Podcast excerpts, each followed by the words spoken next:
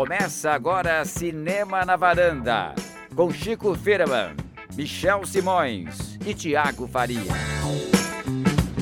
Varandeiras e varandeiros, mais um Cinema na Varanda, sou Michel Simões, esse é o programa 247, a marca do Pantera, Tiago Faria.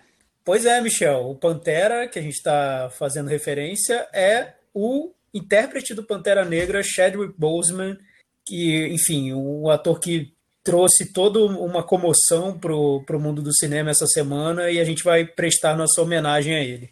É, Chico, que, que golpe duro esse, né, para o cinema, ninguém estava contando com isso.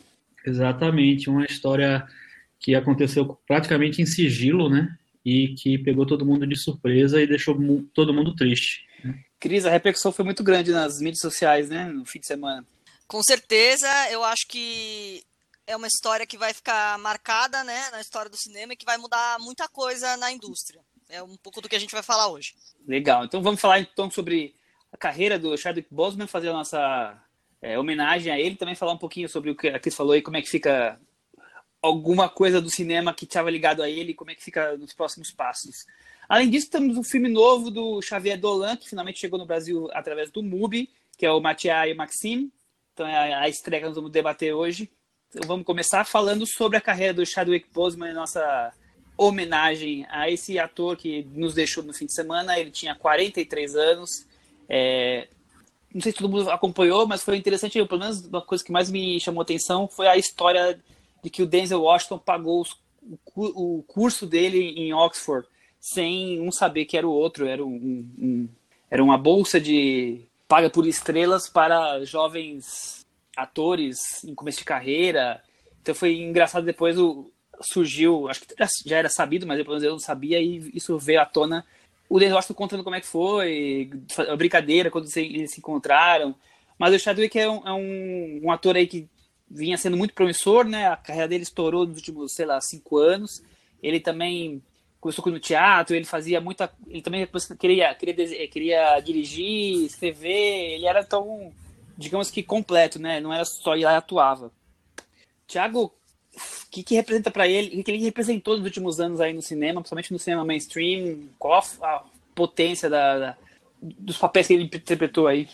Você acha? Eu acho que hoje a gente, lembrando da carreira dele, é, a gente consegue notar que ele vinha construindo uma trajetória em papéis cada vez maiores, né? Mas é inevitável lembrar dele como o Pantera Negra da Marvel, né?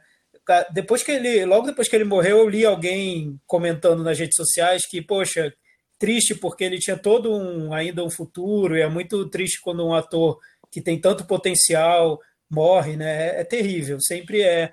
Mas no caso dele, aí quando eu li isso, eu pensei, poxa, sim, é verdade, ele poderia ter feito vários, dezenas de papéis maravilhosos mas o cara interpretou simplesmente um dos papéis mais marcantes do século, eu acho. Pantera Negra, pensando num, numa importância simbólica para o cinema, pro, tanto o cinema de entretenimento quanto Hollywood, é um personagem muito importante, né? Então, ele carrega isso para a eternidade, né? Ter interpretado o Pantera Negra. Então, só por isso eu já acho que ele tem uma importância grande no cinema. Chico, e como é que fica aí? Como é, qual a sua opinião? E também como é que fica a, o Pantera Negra para o cinema? É, o Pantera Negra acho que a gente pode falar daqui a pouco, mas é, essa questão do simbólica que o Thiago levantou aí, eu acho que é, ultrapassa o cinema em si, né? Porque ele foi o herói que muitas gerações não tiveram e que essa geração de crianças, de adolescentes, conseguiu ter, né? Essa geração de crianças negras. Eu lembro quando um amigo meu que é branco, tem filhos brancos, foi para o cinema e falou assim que, que o mais comoveu ele foi que tinham pais e filhos negros como ele nunca viu, é, em, na quantidade que ele nunca viu, é, fazendo fila para assistir ao filme. E ele ficou bem emocionado com isso. E eu acho que essa é, a, é o legado maior do, do Chadwick. Eu acho que ele era um ator realmente que não tinha mostrado ainda tudo de, que ele, que ele de, é, tinha, e que conseguiu, mesmo assim, virar um, um marco, né? É, eu acho que ele conseguiu se tornar um símbolo, né? É, Total. É, o, o, papel ajuda, claro, mas ele também, na interpretação dele, inclusive como ele vai se comportando fora do, do, do cinema, ele conseguiu se tornar um símbolo que ultrapassou grande parte do, dos heróis e dos atores que interpretaram esses heróis, né? O que, que, você achou dele como um símbolo, com a importância dele, que ele fica aí para a história? É, é, bem interessante agora, sabendo de que ele estava enfrentando um, um, câncer tão grave desde 2016, observar a carreira dele daquele período para cá, né?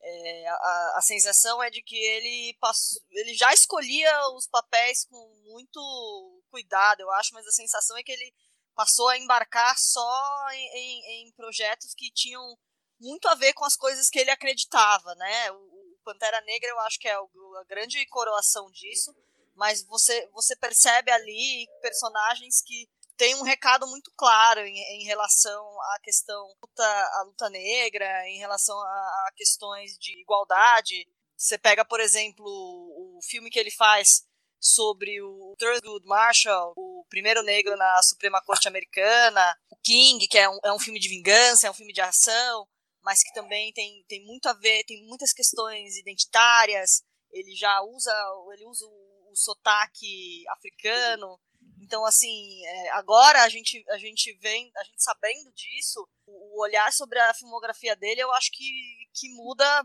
é, consideravelmente, assim, você começa a perceber o, o, quanto ele pode ter tentado, né, repensar a carreira dele. Tem um texto bem interessante da Folha que usa o termo, ele, ele hackeou Hollywood, no sentido de que a Marvel não, provavelmente a Marvel nunca daria um papel de um herói tão grandioso e né, propenso a diversas sequências para uma pessoa que estava numa que estaria numa situação como a dele. Então, é assim, ele ele deixou a marca dele mesmo. Surpreendeu. É, complementando o que a Cris falou, ele, o primeiro papel dele, talvez importante, foi o filme 42, que é sobre um jogador de beisebol, primeiro jogador de beisebol negro a entrar na, na liga. E ele se notabilizou realmente por papéis em filmes que, que não chegaram a explodir, né? Tirando o, o Pantera Negra, como personagens icônicos da, da história americana negra. Então ele foi, como a Cris falou, o primeiro juiz negro no filme Marshall, ou, ou então personagens que. Dois, dois filmes policiais, um que te, passou no cinema no, no ano passado e agora está na Prime Video, que é o Crime Sem Saída, e o outro que é esse King, que está na Netflix, que são personagens também é um, é um policial buscando vingança ou um policial buscando justiça, digamos assim, mas sempre com um viés muito além do que o simples filme do policial, sabe? É, parece que ele escolhia muito a dedo o, os personagens que ele queria interpretar para trazer questões além da simples interpretação. Então ele fazia entretenimento, mas também com algum uma questão política, alguma questão de alguma bandeira que ele levantava. Então eu acho muito interessante isso, que mesmo um ator que estava começando a, a, trilhar, por que ele já tinha 43 anos, mas ele estava trilhando realmente depois que o do, do filme do Pantera explodiu, ele estava ali buscando uma carreira além da Marvel, né? Mas sempre preocupado com o que ele ia mostrar, com o que tipo de personagem que ele estava interpretando. Então eu acho isso muito legal. Ele também foi o James Brown no cinema, né? Por mais que o filme é Ted Taylor, não é lá essas uhum. coisas, mas são escolhas sempre muito, muito bem pensadas. Ele, é, é, esse texto que a Cris falou, que, ela, que inclusive ela compartilhou no Twitter no final de semana, acho que vale muito a pena ir lá. Arroba Cris Lume, recomendo, tá? É, é, é, um texto muito bom, que faz uma reflexão muito boa sobre essa escolha dele de não contar para o mundo, de não revelar para o mundo que ele estava doente e de assumir é, não só ter a oportunidade de fazer o Pantera, Negra, como de assumir essa missão de ser esse cara é, que tem uma mensagem para dizer, que tem. É, porque ele, acho que ele entendeu muito, muito rápido que aquele personagem é esse personagem muito importante, muito marcante, assim. Então, as escolhas que ele fez depois foram todas nesse sentido, foram todas em, em mostrar uma, é, personagens engajados, que contam histórias que são importantes para a causa negra, principalmente. Mas é, essa coisa de, de não revelar para o mundo eu achei muito bonita, assim, porque é, é uma coisa de, assim, vou guardar essa, esse sofrimento para mim, essa tristeza para mim e vou completar minha missão. Então achei muito, muito bonito isso, realmente. É, e aí, Thiago, você acha que é corajoso? Eu acho corajoso e até é, enfim, eu, eu vejo de, de, duas maneiras. Por um lado, é, é muito interessante ver nesse momento em que os astros se, se expõem demais né, nas redes sociais, principalmente. Você vê um ator que se resguardou, que levou a vida dele para o ambiente privado dele, isso eu acho bonito, acho diferente. Mas, por outro lado, é, dá o que pensar, né? Porque se ele tivesse revelado que estava enfrentando um câncer, ele teria perdido esses papéis todos, né? Ele teria perdido Pantera Negra, possivelmente, porque a indústria tem essa pose de politicamente correta, mas na hora do vamos ver, ela não banca um ator que está numa situação difícil para dentro de um projeto milionário que tem riscos financeiros enormes. Então, de certa maneira, sim, ele conseguiu driblar todas essas possíveis armadilhas que, que ele poderia ter caído para bancar os projetos que ele queria ter feito e de uma maneira muito corajosa. Então, por um lado, é bonito o que ele fez, mas por outro é triste, né? Porque a gente vê que a indústria ainda tem todo, todos esses preconceitos, essas dificuldades de encarar a vida como ela é, né? A primeira aparição dele foi no Capitão América, né? Com esse personagem da Pantera Negra, em 2016. Ele descobriu o câncer e começou a tratar. Não sabemos se foi antes ou depois. Deve ter sido, deve ter sido depois da gravação. A gravação deve ter sido 2015. E aí, é, o, como fazer, né? Fico, o quanto deve ter sido doloroso para ele, porque se ele conta isso pro estúdio, provavelmente o estúdio fosse trocar o ator para seguir a, a, com, com a franquia, porque depois que o Pantera fosse lançado, que foi lançado em 2018, aí já ficou famoso, já ficava mais complicado, né?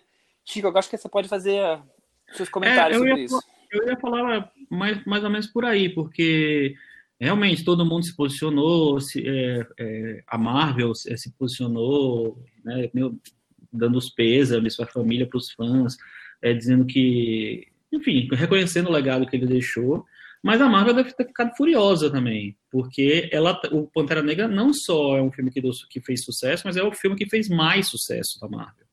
Então é o, é o, é o filme que é dos, dos heróis solo, assim, que se destacou completamente e que virou um, um ícone, né, um símbolo. Então vai ser muito difícil é, conseguir. É, vão ter que ter muitas decisões aí para definir o futuro desse personagem, desse universo, esse, esse, esse universo dentro do universo Marvel. É, com certeza a Marvel deve ter ficado bem furiosa de, de não saber. É, mas, enfim. E, e sabe acho que se estava gravado já? Se tinha começado? Não, não tinha nada. Estava na fase de roteiro ainda. O Ryan, o Ryan Coogler é, disse que queria um tempo para fazer um negócio que fosse realmente significativo ainda estava, provavelmente teve alguma aprovação desse roteiro, mas não, é, quer dizer, dessa proposta inicial do roteiro, mas assim, ele estava escrevendo o roteiro ainda, talvez tenha acabado na pandemia, não, não se sabe, né? Está na pré-produção, então. Mas, mas é uma questão que talvez a Cris saiba responder, porque eu não fui tão a fundo no, nas matérias sobre o caso, mas é, é, é certo que a Marvel não sabia, ou talvez que não soubesse absolutamente nada e que ninguém sabia, porque, por exemplo, o Spike Lee talvez ele pudesse ter contado para fazer o papel no destacamento Blood. Era um papel que tinha até uma, um peso mais solene. Não sei, ele, ele não contou para ninguém mesmo, ou enfim, já foi revelado que ele contou para alguém. Não sei. O que tem sido divulgado na mídia é que a Marvel não sabia. O diretor do Pantera Negra, o Ryan Coogler, falou que durante o período de pandemia conversou diversas vezes com o Chadwick, eles trocavam até receita e que ele não sabia e que o Chadwick nunca tinha contado para ele. Então eu acho que o Chico tem bastante razão. Eu acho que muita gente da indústria e da Marvel que bateu o punho cerrado na mesa, que deve estar tá furioso. Ele não combinou com os russos. Os russos no caso é o Anthony e o Joe. Ele não falou para as pessoas da aparentemente não falou para Marvel que ele estava com essa doença. Então, assim, eu acho que vai mudar, a indústria vai mudar muito, assim, né? A indústria que adora uma continuação, vão começar a pedir, acho que checar check-up completo desses astros, superastros, né? Ah, nesse, é... nesse ponto, acho que sim, é verdade. É que quando você tinha dito, Cris, que a indústria ia mudar, eu estava pensando numa mudança positiva, né? Nesse caso. Ah, nem tanto, nem tanto. Muita gente, né, lamentando, claro, todo mundo lamenta, mas eu acho que tem um lado mais maligno da indústria que deve estar, tá, assim, de cabelo em pé. Ah, já tem, né? Mas agora vamos, vamos trabalhar mais ainda, eu acho, dobrado. É, eu acho que, que assim, por, por, todas as matérias que eu li, todos os depoimentos, tudo, tudo que eu li, assim, não existia, ele não abria com ninguém. Então, quem sabia era a mulher dele, Eu acho que ele não, não tenho certeza, mas eu acho que ele não tinha filhos. Acho que não, ele casou faz um ano, dois anos. Isso, que, acho que quem sabia era a família mais próxima dele. É, eu até li que teve um jogador de basquete de um time que ele gosta, eu sei, agora eu não lembro se é basquete, enfim, um jogador que ele gosta muito e que é, encontrou com ele no começo do ano e ele estava muito magro e ele falou, nossa, o que é que você tá, que aconteceu e tal? Ele falou que ele, tava, ele tinha virado vegetariano e tinha mudado a, a, vida porque ele queria, sei lá, aproveitar a vida melhor e tal. Então eu acho que ele realmente não queria contar, não queria, sei lá, abrir espaço para que esse essa notícia virasse uma uma coisa que isso virasse uma notícia e que o, sei lá, o trabalho que ele tem feito nos últimos anos ficasse em segundo plano por causa disso. É, e dá pra ver que ele tava bem magrinho já no filme do Spike Lee, né? A gente que. A Cris, inclusive, percebeu quando, a gente conversou. Eu até achei que fazia parte de alguma forma da, de construção do personagem. Eu falei, nossa, ele tá bem mais, mais magro no. E então eu falei, não, e, e, muita gente já tinha visto, tem, tem um vídeo, tem uma live que ele fez, né? Um videozinho no Instagram. E muita gente já tinha se, se, assustado com a aparência dele no meio da pandemia. É, eu tinha percebido também que ele estava bem magrinho, mas eu imaginava também que fosse uma decisão para o filme, ou sei lá, enfim, que como ele, ele, ele, no filme ele tem um papel que também tem muito a ver com essa coisa do, do Pantera Negra, né? é, é, tipo um símbolo, né, um líder e tal. Eu imaginei que ele, sei lá, tivesse trabalhado até fisicamente e tal mas não era o caso, né? Era, era, era a doença já em alto estágio, né? E é muito impressionante saber que ele fazia as sessões de quimioterapia, é, todo o tratamento, né, de, do câncer, do câncer de cólon que ele tinha, já não falou, né? é, durante né, todas as filmagens, todas as é, os intervalos entre os filmes. Não, isso é surpreendente né? e, e, o que o Thiago falou é surpreendente, né? Como nessa era das celebridades em que todo mundo divulga o jantar, para onde foi, onde comprou, para onde veio, como ele conseguiu manter todo, tudo, toda essa rotina, essa luta contra a doença um segredo, né? Um segredo até para os chefes dele. E, Cris, acho que nesse ponto ele hackeou a, a internet também, né? Porque é, é aquela coisa, as redes sociais deixam a impressão de que você está expondo a sua vida por completo, mas quem decide o que expor é você, né? E ele colocou Exato. isso em prática. O que ele quis expor, ele expôs. E, e hoje, olhando, pesquisando na, na, internet, você vê vários discursos que ele deu. Ele aproveitava as premiações para falar muito sobre a causa negra e ele tinha discursos lindos assim. Você passa pode passar um dia vendo os discursos que ele deu. Então Sim. quando ele queria aparecer publicamente ele aparecia de acordo com os objetivos dele e não para mostrar nada sobre a vida dele. E, e, a gente até se esquecia disso né? Ninguém ia lá fuçar esse tipo de coisa na vida. Então é um bom lembrete de que você só coloca nas redes sociais o que você quer colocar né Exato. É, tem, um, tem um vídeo que vazou agora também, que, enfim, é da época do. já da repercussão do Pantera Negra, que é, é super bonito. Ele é, não, dá, não, não sei exatamente o que era o evento, mas parece um QA, né?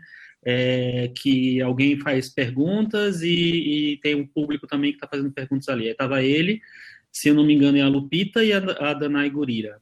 E aí ele fala da história de, de dois meninos, é, que ele conheceu dois meninos negros que estavam com câncer. Imagina, ele fala sobre isso, olha só. E ele diz que os dois meninos estavam é, com câncer. Quando eles souberam que ia ter o filme do Pantera Negra, eles resolveram esperar, resistir. E aí ele fica com a voz embargada, ele trava, que ele não consegue mais falar porque ele não quer chorar. E, puta, é uma cena sensacional, lindíssima, assim. E mostra como ele é, já entendia muito bem o que ele estava o que estava acontecendo ali e o papel dele como ele como ele entendia que o papel dele era muito importante naquele momento que esmorecer não era uma opção.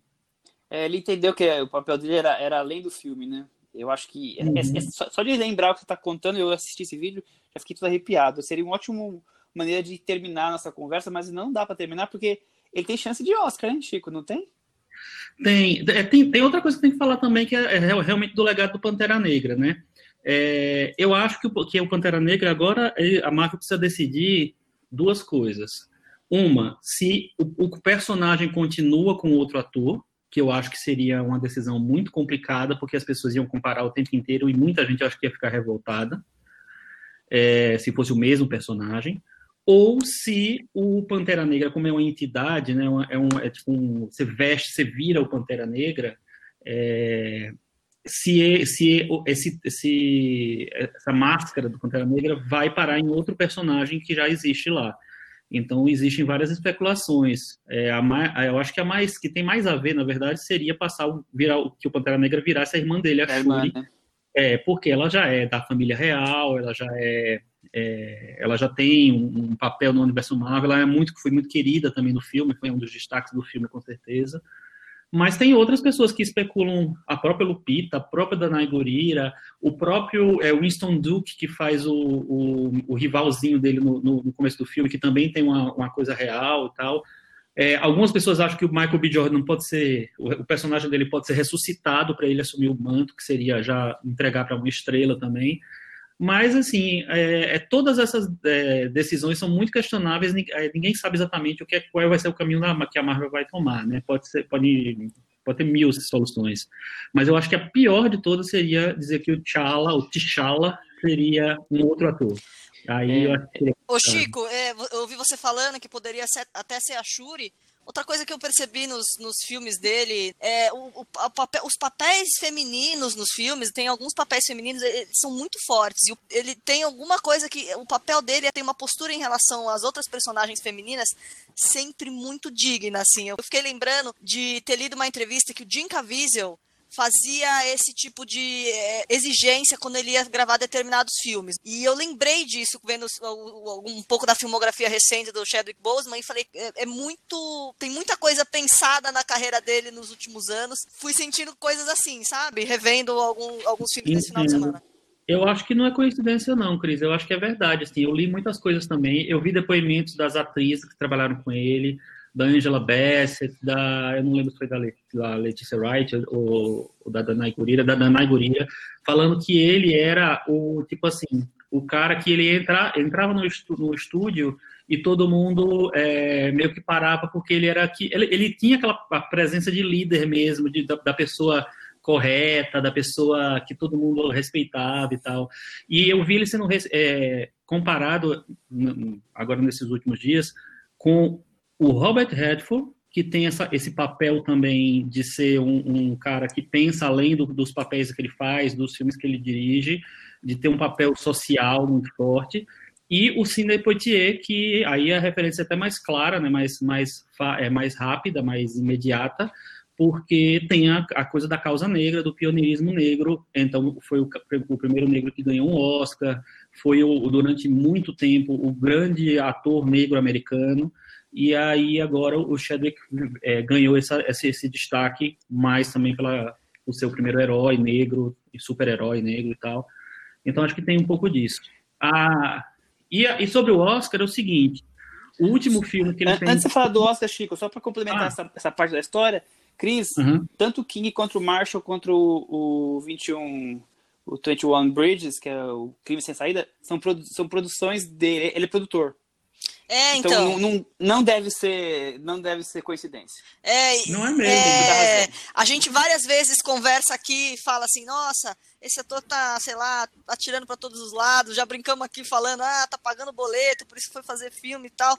Agora nesse, nessa, com o falecimento dele, a gente foi olhar, né? Você vai parar para olhar a filmografia, como ele a partir, provavelmente, né, pelas datas, você sente que o diagnóstico parece ter dado um, um norte para, assim, ele decidiu que ele não ia sair de casa para fazer uma coisa que ele não acreditasse.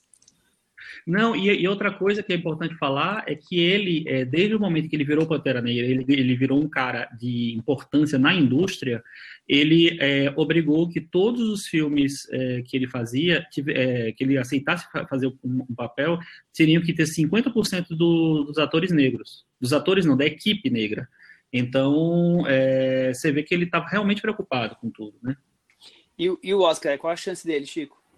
Ah, tá. E o último filme que ele tem pronto é, chama Ma Rainey's Black Bottom, que ao pé da letra seria o traseiro negro da mamãe Rainey, uma coisa mais ou menos assim.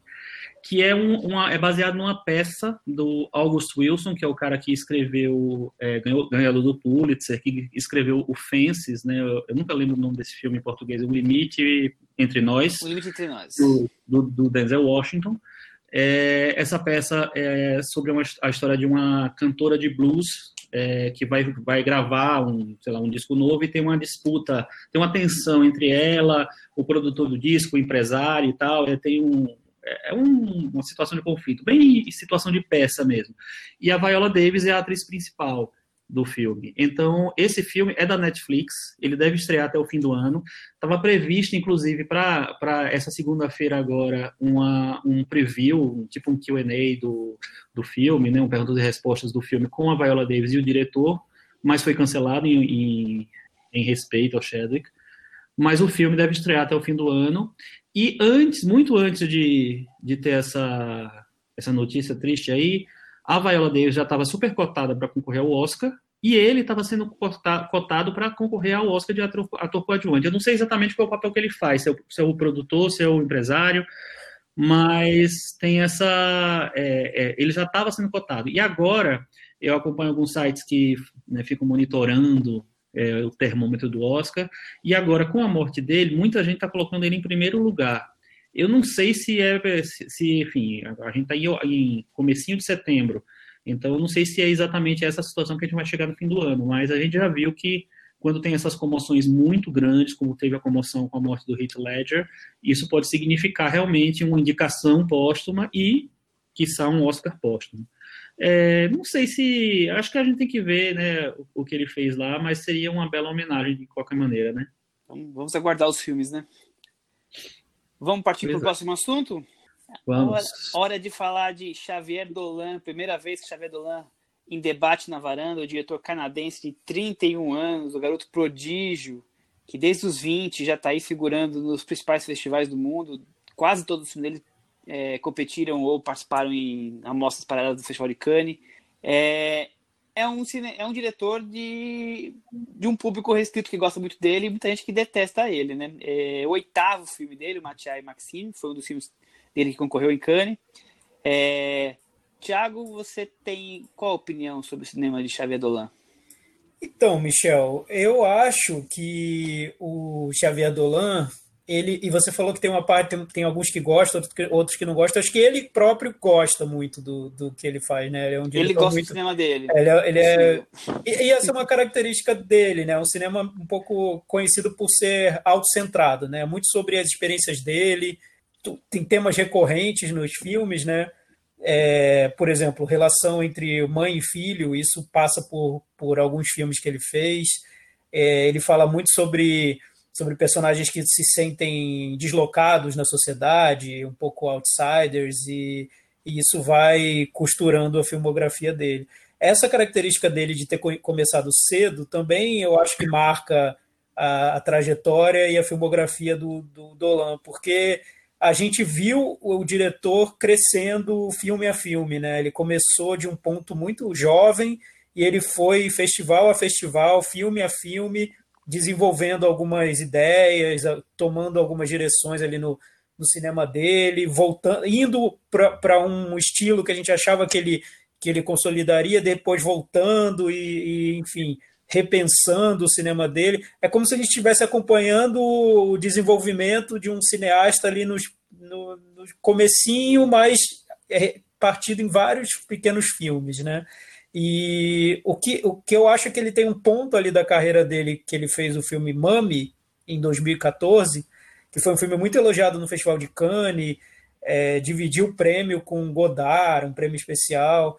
E, e depois desse filme a gente pensa, pelo menos eu pensava que o cinema dele fosse tomar uma dimensão de, de, um, de um cinema é, mais ambicioso, né, com projetos maiores, e, e não, ele decidiu fazer filmes menores depois desse. Enfim, é, é, o que eu sinto vendo o cinema dele é acompanhar esse crescimento de um cineasta que ainda está, eu acho que ainda está numa fase imatura, mas que, enfim, tem fãs. É, o Thiago falou bem da relação complicada mãe-filho que ele sempre traz isso para os filmes dele, ou boa parte dos filmes.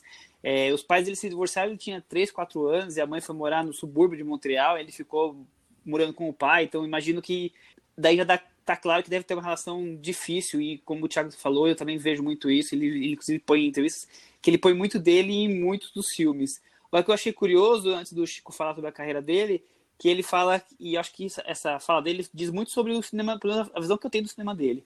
Ele fala assim numa entrevista: Hoje eu não tenho vergonha de admitir que foi depois que assisti Titanic que quis fazer cinema.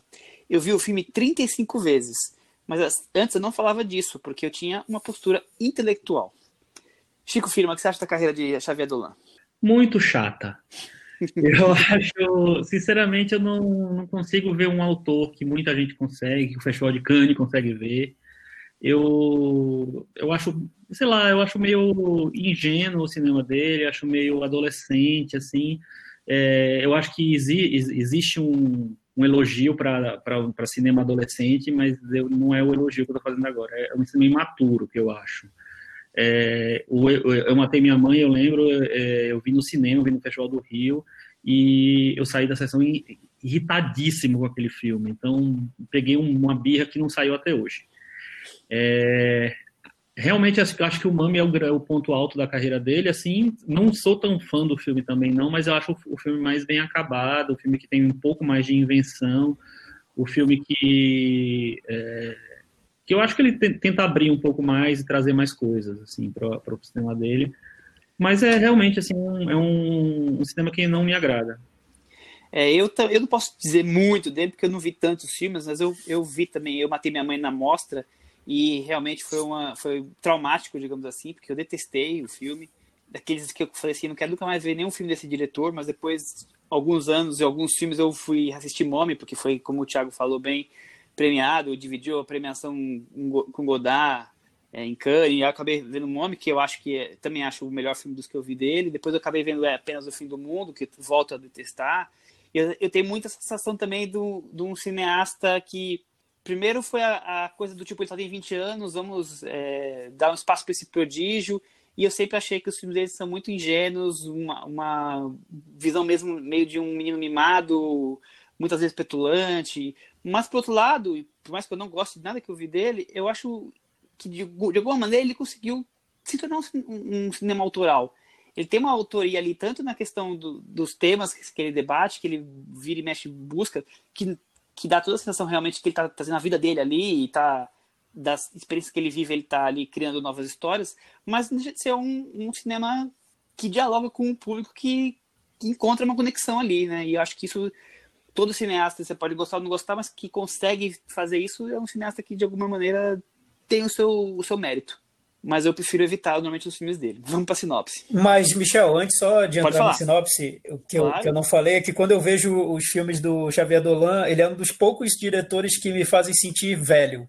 Eu vejo os filmes dele e me sinto velho, porque parece mesmo que eu estou vendo um filme de uma pessoa muito jovem, que, tá, que gosta de cinema, que, que tem essa vontade de fazer filmes, mas que ainda tem é, referências que eu, que eu já vi em, em 200 filmes e, e que toma decisões ali na narrativa que eu acho que são muito simples, até singelas, mas que talvez para um, um diretor que está começando talvez seja algo empolgante, né? Faça sentido e, e que talvez também para o público muito jovem que está entrando em contato com o cinema por meio dos filmes do, do Xavier Dolan, isso também faça sentido. Só que eu, olhando de longe, mais velho, de outra geração, vejo como algo que pô, para mim é singelo, assim, eu já vi várias vezes, eu sei como são aqueles truques que ele tá, tá colocando em ação, então eu, eu me sinto velho vendo os filmes dele. Eu sempre acho que ele tá com essa, uma vontade louca de, de se autoafirmar, sabe?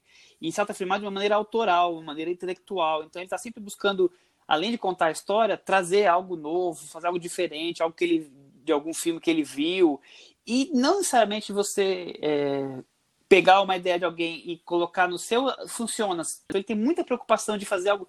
Então, sei lá, o nome tem a coisa da tela, esse aqui tem algumas cenas específicas que eu vou acabar falando. Quer dizer, ele está sempre, de alguma maneira, tentando fazer algo mais ali e se torna talvez desproposital ao que ele está contando de, de, história. Então ele não consegue talvez entender, juntar a técnica com usar a técnica a favor da história dele, entendeu? Eu acho que eles são duas coisas diferentes. Ele tem uma ideia ele quer uma técnica X lá, ele joga as duas e acha que está fazendo alguma coisa brilhante. E, no meu ponto de vista, normalmente é, é sempre petulante.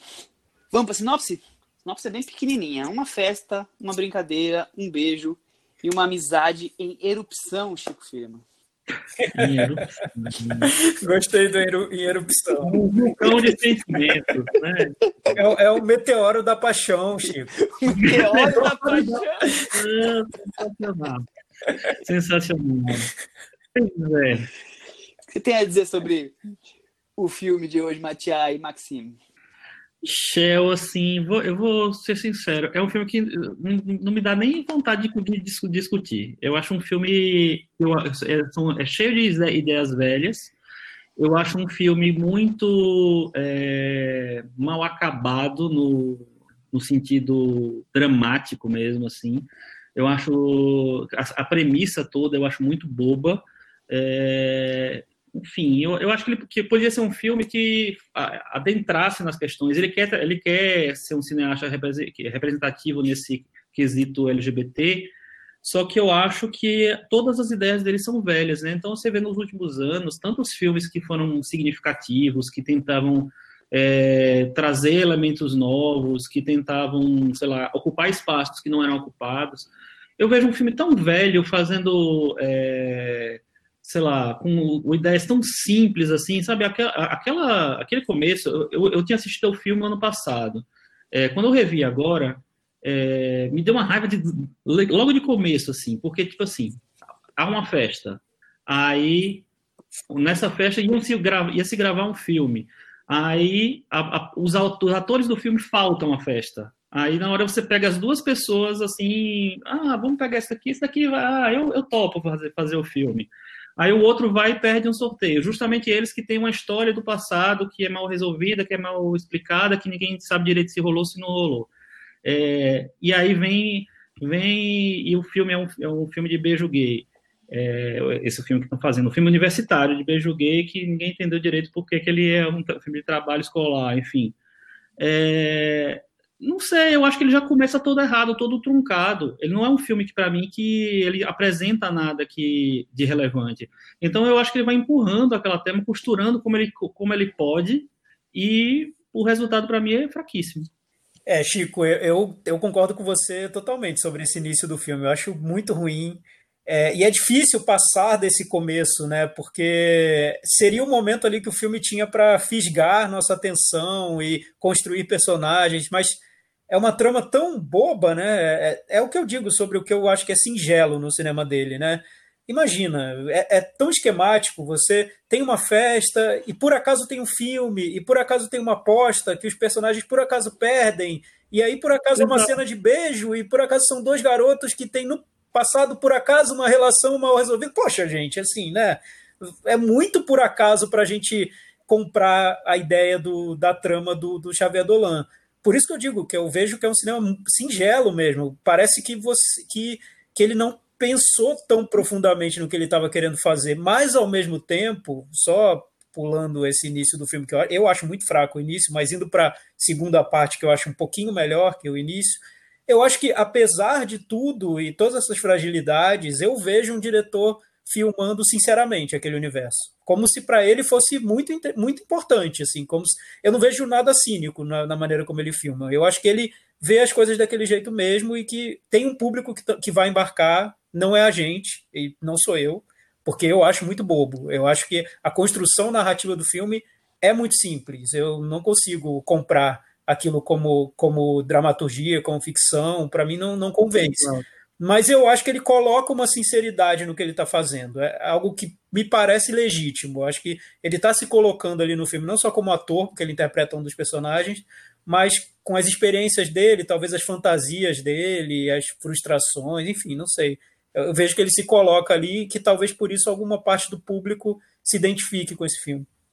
É, eu concordo integralmente com o que vocês falaram, principalmente o Thiago falar que a segunda parte melhora um pouquinho, porque realmente acho esse começo, essa primeira festa, uma das piores coisas filmadas que eu vi esse ano.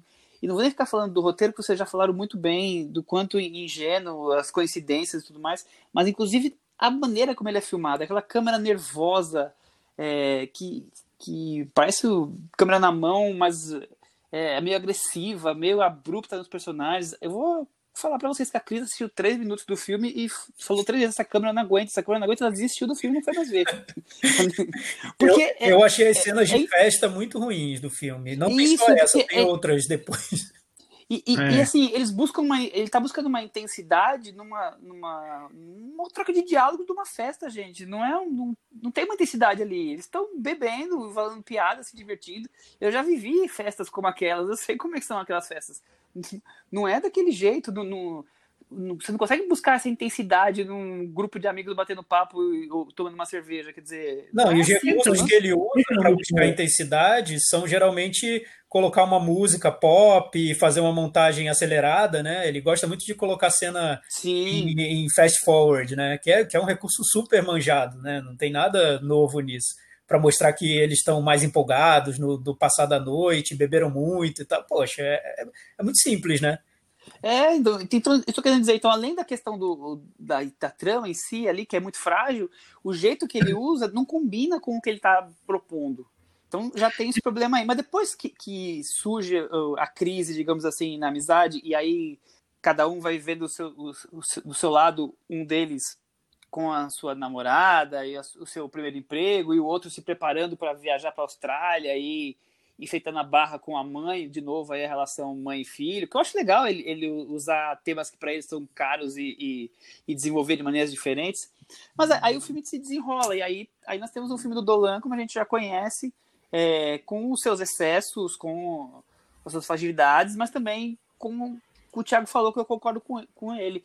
É, tem algo de genuíno ali, tem algo de verdadeiro, algo de que ele tá se colocando naqueles personagens e tá querendo trazer aquelas sensações, por mais que seja é, frágil ou ingênuo na maneira que ele coloca isso na tela, mas eu consigo ver algo de genuíno ali que é o que me mantém assistindo. Mas aí toda vez que ele precisa buscar uma cena que seja marcante, eu acho que ele exagera. Aí eu vou parar para o Chico falar. Então, algumas considerações sobre isso que vocês falaram. Assim, primeiro que eu acho que é, dá sim para numa festa você tratar de temas sérios e, e, e lançar é, discussões importantes, porque eu acho que a gente já viu filmes com isso, a gente é, conhece autores que são atores de diálogo. Eu acho que a questão é que os diálogos foram muito ruins. É, o roteiro é, é, muito fraco, é muito frágil, eu acho. É, enfim, tudo bem. Segunda coisa é o seguinte, assim, eu não acho que é um filme que conversa com uma geração. Eu acho que conversa com algumas pessoas de uma geração. É, eu não vejo ele representar uma geração. Uma, uma, eu estava vendo. A, fui, fui, dar uma olhada agora no, no Letterboxd, agora não, mas mais cedo no Letterboxd, é, para ver é, as pessoas de diferentes idades vendo o filme. E eu vi muita divisão, muita gente que gosta, muita gente que não gosta, muita gente que, enfim, nem, nem quis botar a estrelinha para esse filme.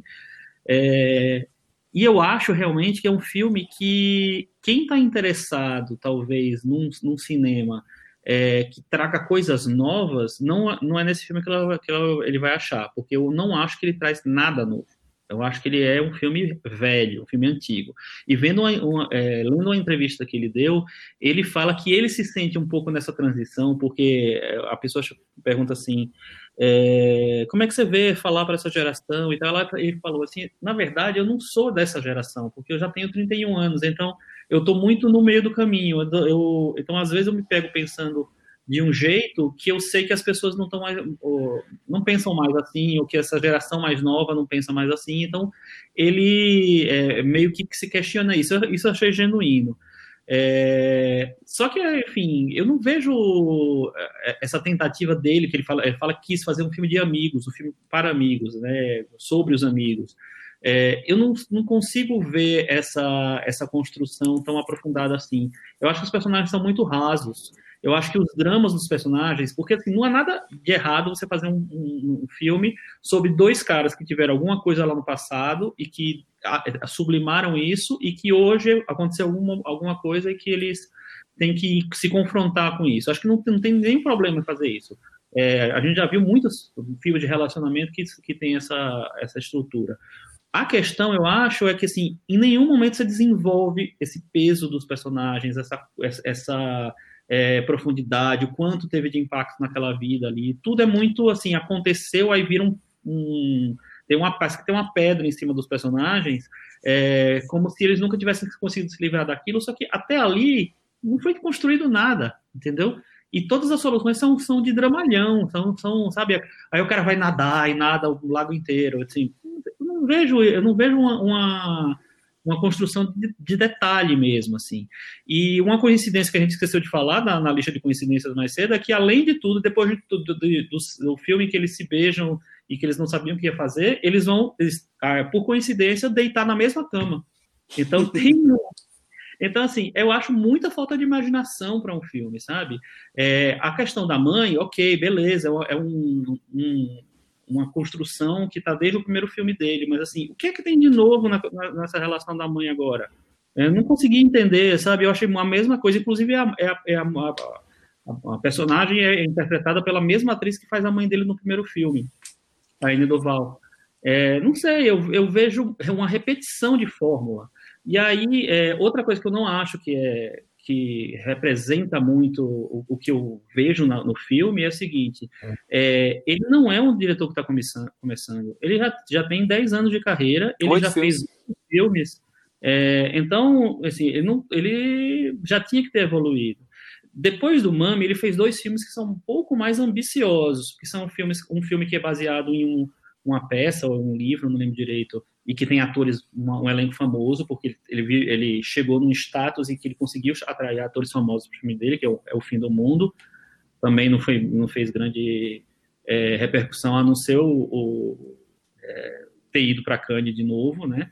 E em seguida ele fez o outro filme, que é The Life and Death of é, John F. Donovan, que foi massacrado pela crítica, foi super massacrado. E eu acho que isso, essa rebarba que que a gente viu nesse filme, de voltar para uma coisa um pouco mais minimalista, vamos dizer assim, é por causa da recepção do filme anterior. Não sei, eu acho que é um que também era um filme que tinha que, vários nomes, tinha o cara do Game of Thrones, tinha Jack Chastain que ele conseguiu cortar do filme.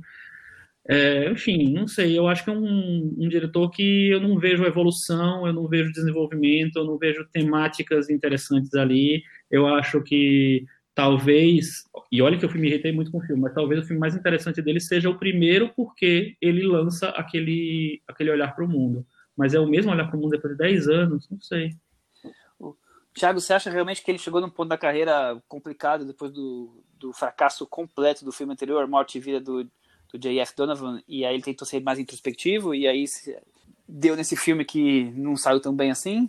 É, eu acho que o problema principal está no pós-Mami. Porque Mami foi um filme que para ele marcou, né? Imagina você dividir um prêmio em Cannes com Godard, é, é, simbólico quase, né? Você ele, a reação acho que foi indicado para o Oscar de filme estrangeiro. Né, foi. E a reação que eu lembro dessa divisão desse prêmio foi, claro, os fãs dele devem ter gostado, mas muita gente ficou indignada, mesmo que não conhecia, porque poxa, como pode dividir o prêmio com Godard, enfim rolou toda uma discussão sobre isso. O Mami. Adeus à linguagem, né? É, apesar de ter sido um filme elogiado, teve esse, essa polêmica aí no Festival de Cannes. E aí, imagina, depois de ter dividido um prêmio com Godard, a expectativa que se cria por você é enorme, né? E ele trouxe esse filme é apenas o fim do mundo, que, enfim, é no máximo um filme correto e eu acho que é um filme que escorrega muito no dramalhão, ele não ele pesa muito a, a mão né, no, na, nos personagens, nos conflitos, e foi um filme que passou por Cannes sendo mal recebido. Imagina, para ele deve ter sido um trauma, né, essa, essa, esse pós-mame, né? E agora ele. Mas ele, ele ganhou o, prêmio, o, grande prêmio do júri, viu? É, enfim. É, mas eu acho que a relação dele difícil é com crítica, principalmente. Eu noto isso quando eu vejo as entrevistas, eu sinto que ele está cada vez mais se retraindo. Né? Tem, no, no MUBI tem uma entrevista que ele fez logo depois do filme, da exibição desse Matia e, e Maxime, que ele fala que agora o que ele quer fazer é filme para o público dele, ele não quer mais agradar a todo mundo, ele quer fazer o filme para o público que gosta dele. Então, está cada vez mais se isolando no, no que seria o cinema com as marcas dele, né?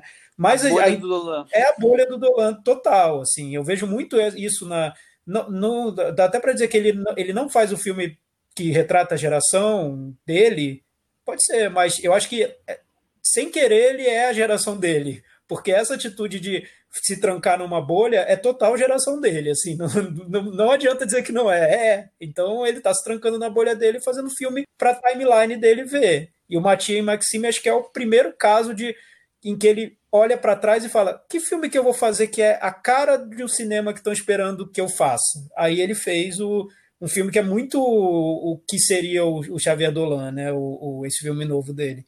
Mas o, o que eu vejo que ele quis fazer, que ele fala que quis fazer, foi um cinema com as marcas do, do cinema dele, mas numa pegada um pouco mais é, sem, sem tanto exagero, um pouco mais pé no chão, com uma fotografia mais em tom pastel, um pouco no, no, uma imagem mais realista. Isso foi o que ele quis fazer.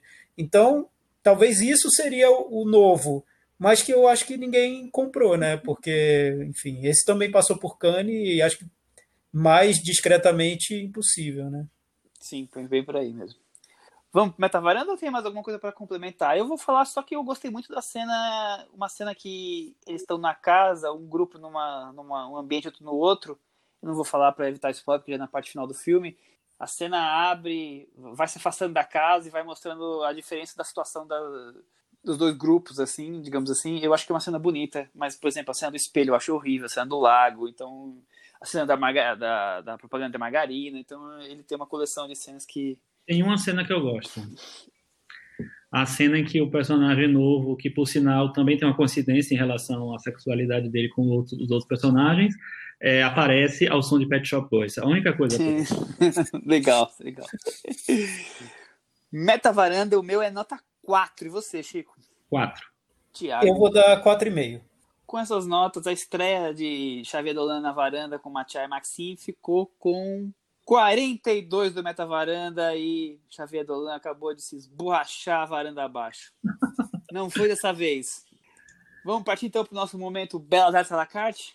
Vamos. Nosso parceiro de todas as semanas, relembrando que o serviço de streaming focado em cinema alternativo é, tem o cardápio de filmes clássicos, filmes cults, também lançamentos mais recentes. A assinatura é R$ 9,90 e toda semana nós estamos aqui destacando um dos filmes do cardápio deles é, para dar uma dica para vocês. Essa semana, Chico Firman, qual é o filme recomendado da semana e por que assisti-lo? Ah, não posso resistir a essa pergunta, né? Vamos lá. O filme recomendado da semana é A Última Gargalhada, do Friedrich Wilhelm Murnau, que é o diretor de Nosferatu, de Aurora, e é um dos grandes clássicos do cinema silencioso, né?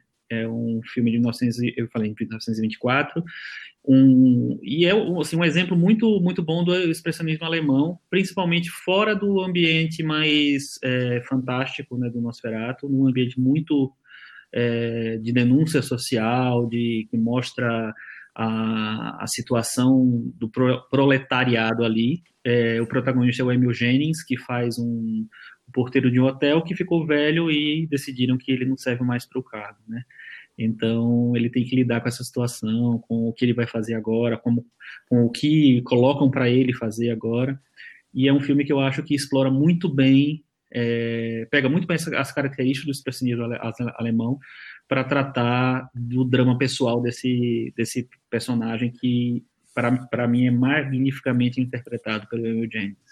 Tiago, basicamente a história de um porteiro, né, que de já de idade, que tem um orgulho gigante de ter ali uma posição de status, digamos assim, trabalhando no hotel, e ele acaba envelhecendo e sendo colocado num, num outro cargo que é, talvez é, forçasse menos ele a ficar de pé o dia inteiro e tudo mais, e, e aí ele tem uma crise de identidade por conta disso, certo? Sim, é bem simples a trama. O legal é como, como é filmado, né? Porque é quase, quase todo num fluxo de. O filme não tem cartelas, né? Apesar de ser cinema mudo, então ele é todo num. num parece que o fluxo contínuo ali da, da maneira como ele, é, como ele é filmado, sem perder o ritmo em momento algum. Isso eu acho impressionante no filme. Eu estava revendo agora e acho, acho que a trama simples torna o filme ainda mais atemporal, né? Ele, ele ainda é muito forte, né? Você consegue se identificar muito com que, o que acontece. O que eu acho curioso no filme é que, pelo que eu li, aí o, o Chico pode me corrigir, parece que a ideia do, do diretor era fazer um filme que fosse mais é, do, até mais duro, né, com mostrando a realidade, essa, essa crise do, do, do, proletariado e tudo. Só que o estúdio queria um, um desfecho um pouco menos triste né, para a trama. E, e, eu acho que ele faz e resolve de um jeito que é tão interessante, porque fica parecendo ainda mais duro o filme, porque parece uma fantasia que a gente sabe que na realidade não seria assim, né? Que não se resolveria dessa maneira. Então acaba que Sim. a solução que ele dá torna torna o filme até um pouquinho mais cruel, eu acho. E, e Como se fosse um epílogo, né? É um epílogo fantástico, assim, eu também é. acho. E eu, eu, eu, eu, acho muito engraçado como o Murnau faz, ele divide, ele, aí ele coloca um, um intertítulo, né, dizendo assim, ah, era para terminar aqui, porque a vida é assim mesmo, dura e fodida, mas é, o roteirista teve pena do personagem e resolveu mudar as coisas. Então ele é super sarcástico com o que é, acontece, né? Então eu achei, acho muito legal, foi muito bom rever esse filme. É, mas é, é assim, é, é uma construção da destruição de um homem de uma maneira assim é, assustadora, né? Do personagem que você vê na, nas primeiras cenas lá, com orgulhoso de peito estufado, com o seu uniforme do hotel, depois o plano aberto que você tem ali no, numa cena que ele tá no banheiro, é, que a câmera tá bem distante, assim, pegando como se fosse um banheiro bem comprido, e você vê o mesmo personagem, quer dizer, o, o mesmo ator aí interpretando o mesmo personagem com pouquíssimos dias de diferença é uma coisa assim chocante. Você botar uma, cortar a imagem e colocar a foto dele esses dois momentos assim, você vai ver o, a entrega e o, o quanto um, um, ator consegue colocar na interpretação e tá, resumir tudo, né? Ainda mais que é um filme mudo ainda, quer dizer, ele consegue resumir todos os sentimentos, toda a destruição, tudo que o status ou o perda do status trouxe para aquele personagem. É, exatamente. E, e, assim, eu acho que ele explora todos os recursos do que o, o que fizeram a, a, marca do expressionismo alemão. Então, é, relação de luz e sombra, é, jogo de imagens sobrepostas. Então, tem, tem cenas lindíssimas, visualmente lindíssimas, de um filme feito há quase 100 anos, né? É, 96 anos, bem lembrado. Uhum. Então assistam A Última Gargalhada. O filme é curtinho, tem uma hora e vinte e pouco, se eu não me engano. É, e assinem o Belas à la carte. Toda semana voltamos com mais dicas de grandes filmes que tem lá na, no cardápio deles. Ô, Michel, próximo, pode falar. Deixa eu só fazer um adendo. A partir desse próximo dia 7, não, 6 de setembro, é, no, é 7, na verdade, no Belas Artes, no, no Belas à la carte também começa o Cine Fantasy, que é uma mostra de cinema fantástico, de terror, de é, de ficção científica, enfim, de fantasia, é, que vai acontecer dentro da plataforma. Vai, vai ter uma exibição antes, no dia 6, do filme que abre, que é O Cemitério das Almas Perdidas, do brasileiro capixaba Rodrigo Aragão, né, que fez vários filmes de zumbi brasileiros que são bem interessantes. Mangue e Negro, né? Mangue Negro e, e, todos os negros, assim, Mangue Negro, Mar Negro, etc. Tem, tem toda uma. Vai ter uma retrospectiva também. Exato. E aí é, vão passar 20 filmes novos, que são filmes né, de, de terror, ficção científica e fantasia de vários lugares do mundo. É, tem filme argentino, tem filme brasileiro, tem filme japonês, filme húngaro, tem filme de vários lugares. Assim. É, dos 20, teve um que eu vi, que se chama Diabo Vermelho, é um filme que passou agora há pouco no Fantaspoa, é, que é muito interessante, é um filme do Panamá, é o primeiro filme de terror do Panamá, é, que é um filme de bruxas. Então, acho que vale muito a pena assistir esse filme para ver. É um filme bem low profile, bem, bem curioso, assim, e tem uns efeitos especiais bem bacanas também. Então, é, é, muito legal, assim, a possibilidade de ver filmes diferentes, de lugares diferentes, é, que trabalham com efeitos visuais, com maquiagem, com temas místicos e etc. É, e eles estão, os filmes estão disponíveis dentro do Belas à la carte e a única coisa que você precisa fazer é você assinar o Belas à la carte. São no, é, como é 9,90, é bem menos do que o ingresso de um filme no cinema, né? Então, acho que vale a pena para o, para o que vai se oferecer. Muito bem. Esse já foi o primeiro puxadinho da varanda. Agora, se tiver mais algum outro, Chico, pode trazer. já fizemos um mix entre o Belas à la carte e o puxadinho da varanda, né? Já teve uma conexão aí. É, você tem mais algum assunto para puxar da varanda? Eu tenho. Eu assisti uma série que foi muito comentada nos últimos tempos. É, já está no terceiro episódio, ele passa na HBO, que é o Lovecraft Country. É, é uma série que tem uma, a produção executiva do Jordan Peele. A série é desenvolvida pela Misha, Misha Green. E aí o, a série assim, é baseada no, no universo assim, do, do, do da literatura do H.P. Lovecraft, que a gente falou recentemente, ele escreveu a, a, Cor que Caiu do Espaço, né? Só que trazida para os anos 50 e misturada com questões étnicas, negras, questões raciais. É, então ele usa o, o, terror como pano de fundo para falar sobre racismo, preconceito, é, como o negro foi tratado historicamente nos últimos 100 anos, é, e enfim, tem várias questões muito importantes sendo, sendo é, trabalhadas ali. Eu estava esperando que, que assim, o tom fosse um pouco mais próximo do Corro, até porque tem essa produção executiva do, do Jordan Peele. Mas não, ele é um, um filme, ele é uma série né, que tem um formato um pouco mais popular nesse sentido de, de é, sei lá, de, de, trazer muito humor para a narrativa e muito é, e um visual muito muito clássico de série de televisão. Eu achei que tem algumas semelhanças até com American Horror Story, que também tem uma uma fotografia bem luminosa, também tem é, soluções mais pop, vamos dizer assim.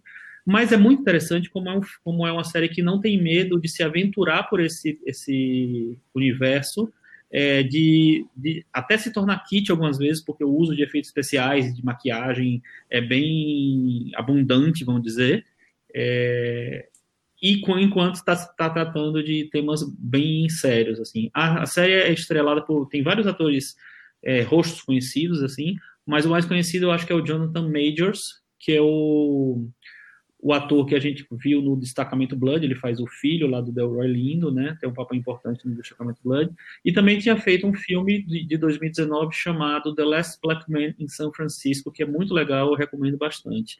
Então é um ator que está super crescendo é, no, no, no mundo do cinema e da TV, do audiovisual, e acho que vale a pena acompanhar. Tem outros rostos conhecidos também.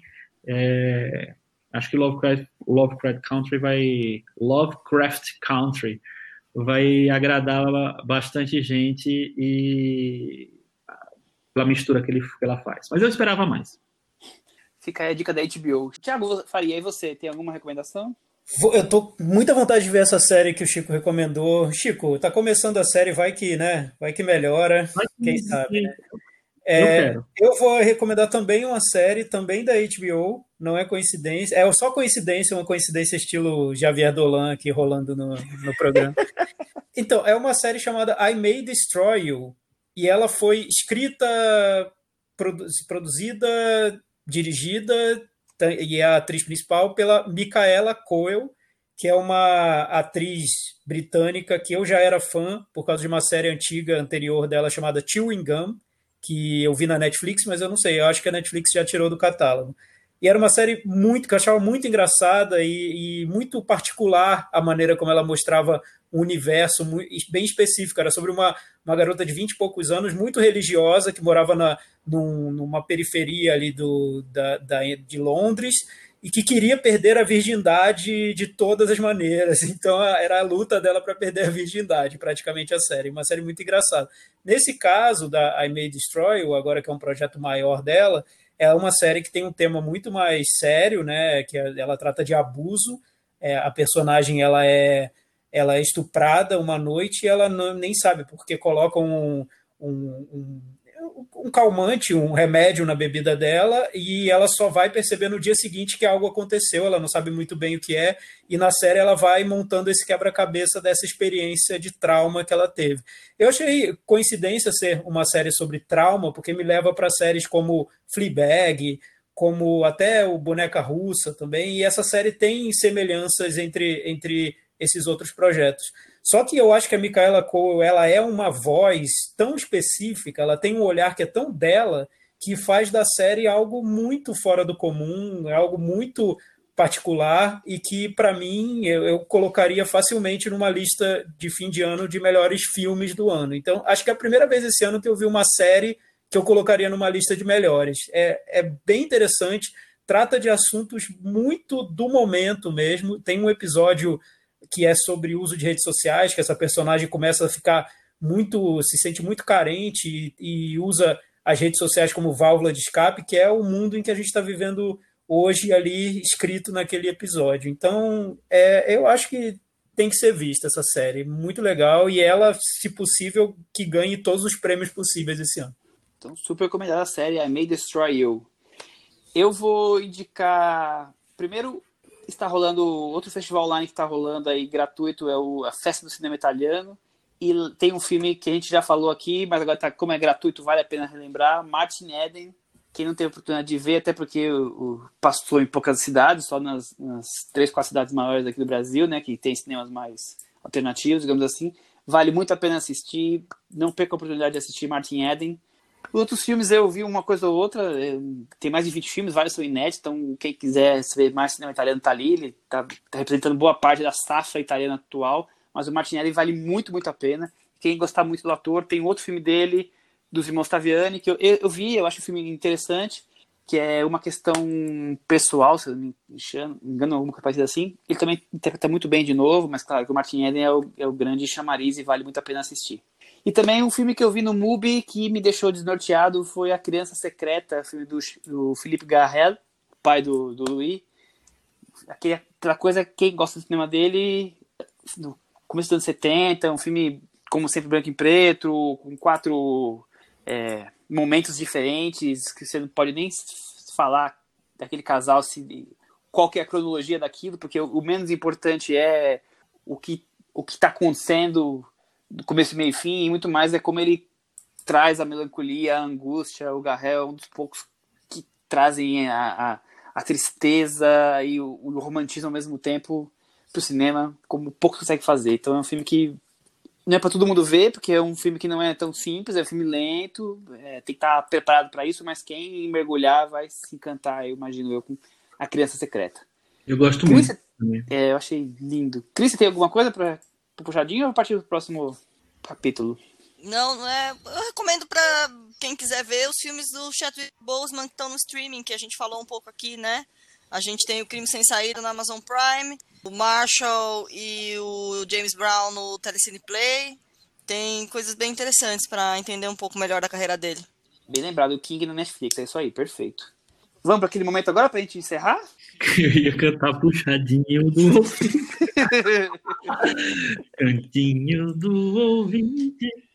Com o Thiago Faria. Cantinho do ouvinte é o espaço lá no nosso blog cinemanavaranda.com para os nossos varandeiros deixarem comentários sobre os episódios. Nesse caso, tem é um cantinho de um ouvinte, que é o Caio Francisco.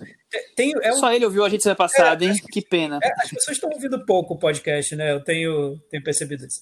O Caio Francisco eu achei interessante porque ele deixou um comentário dizendo que ele não gostou muito do que a gente falou sobre Queen Slim.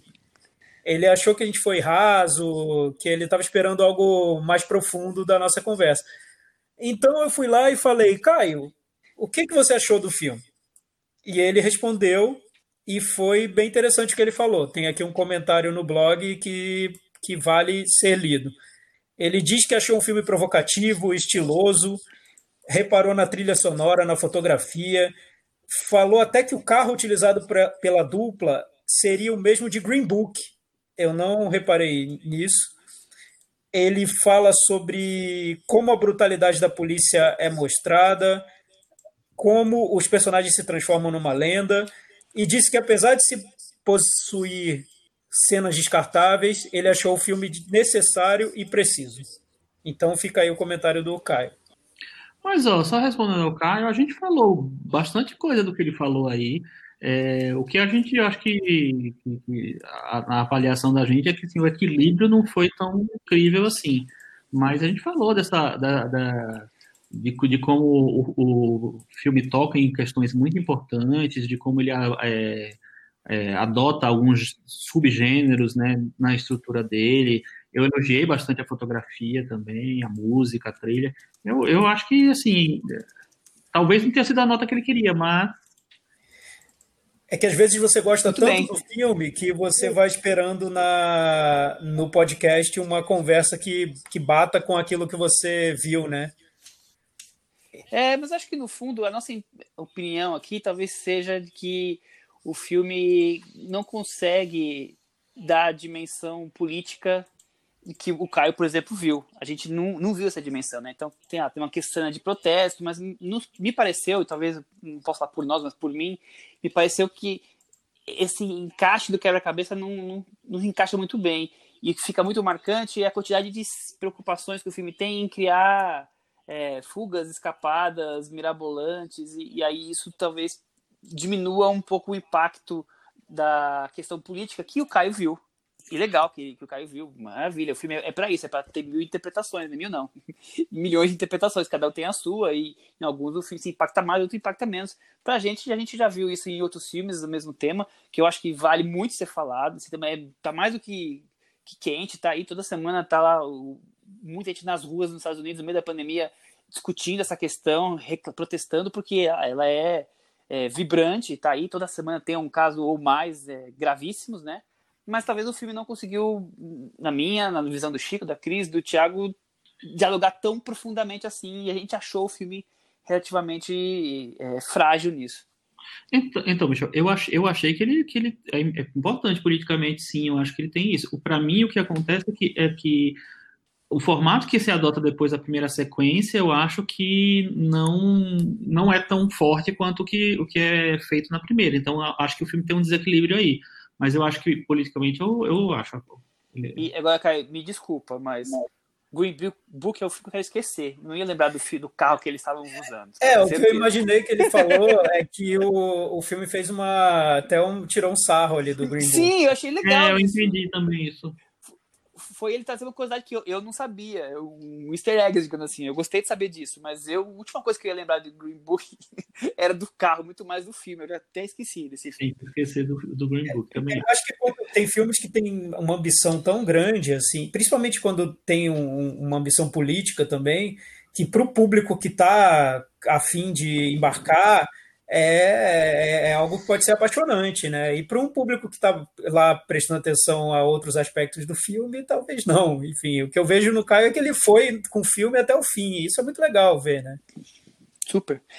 Posso fazer um Twitter para a gente encerrar? Vamos lá. Um tweet, na verdade. O uhum. Vicente Sansering, que fazia tempo que não comentava, inclusive ele fala que está atrasado. Vicente, por favor, não, não fique atrasado, fique em dia com a gente.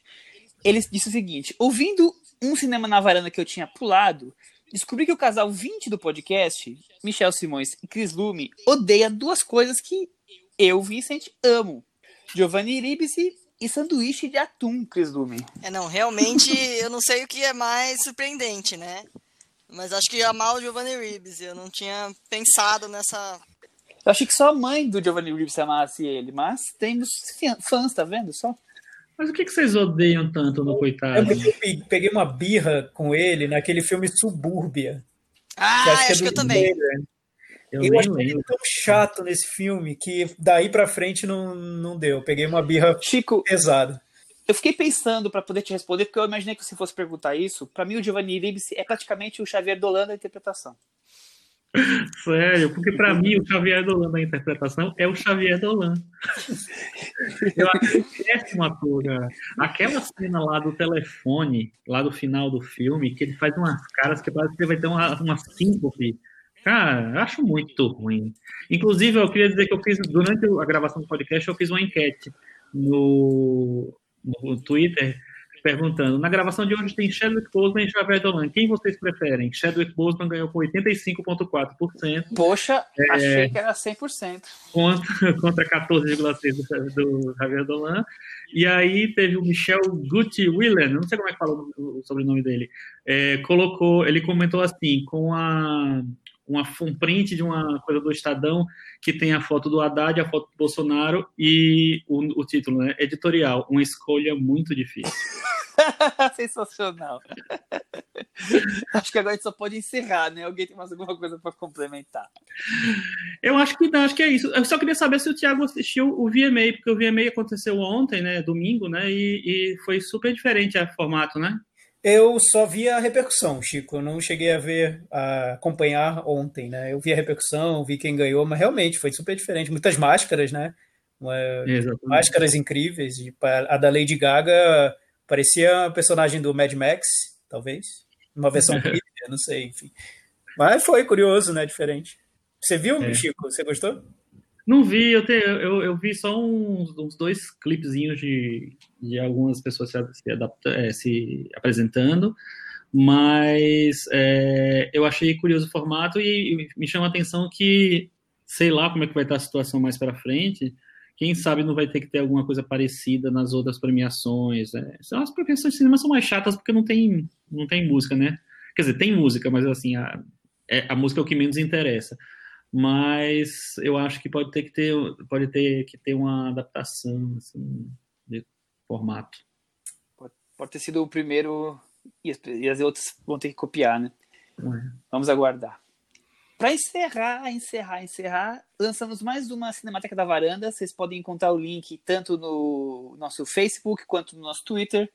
E os filmes são Elizabeth, do Shekhar Kapoor, Em Busca da Vida, do Jazanke, O Espelho, do Andrei Tarkovsky e Os Incompreendidos, do François Truffaut. Participem, votem. Nós vamos trazer para o debate o filme escolhido ainda no mês de setembro. Até semana que vem. Tchau. Tchau. Tchau.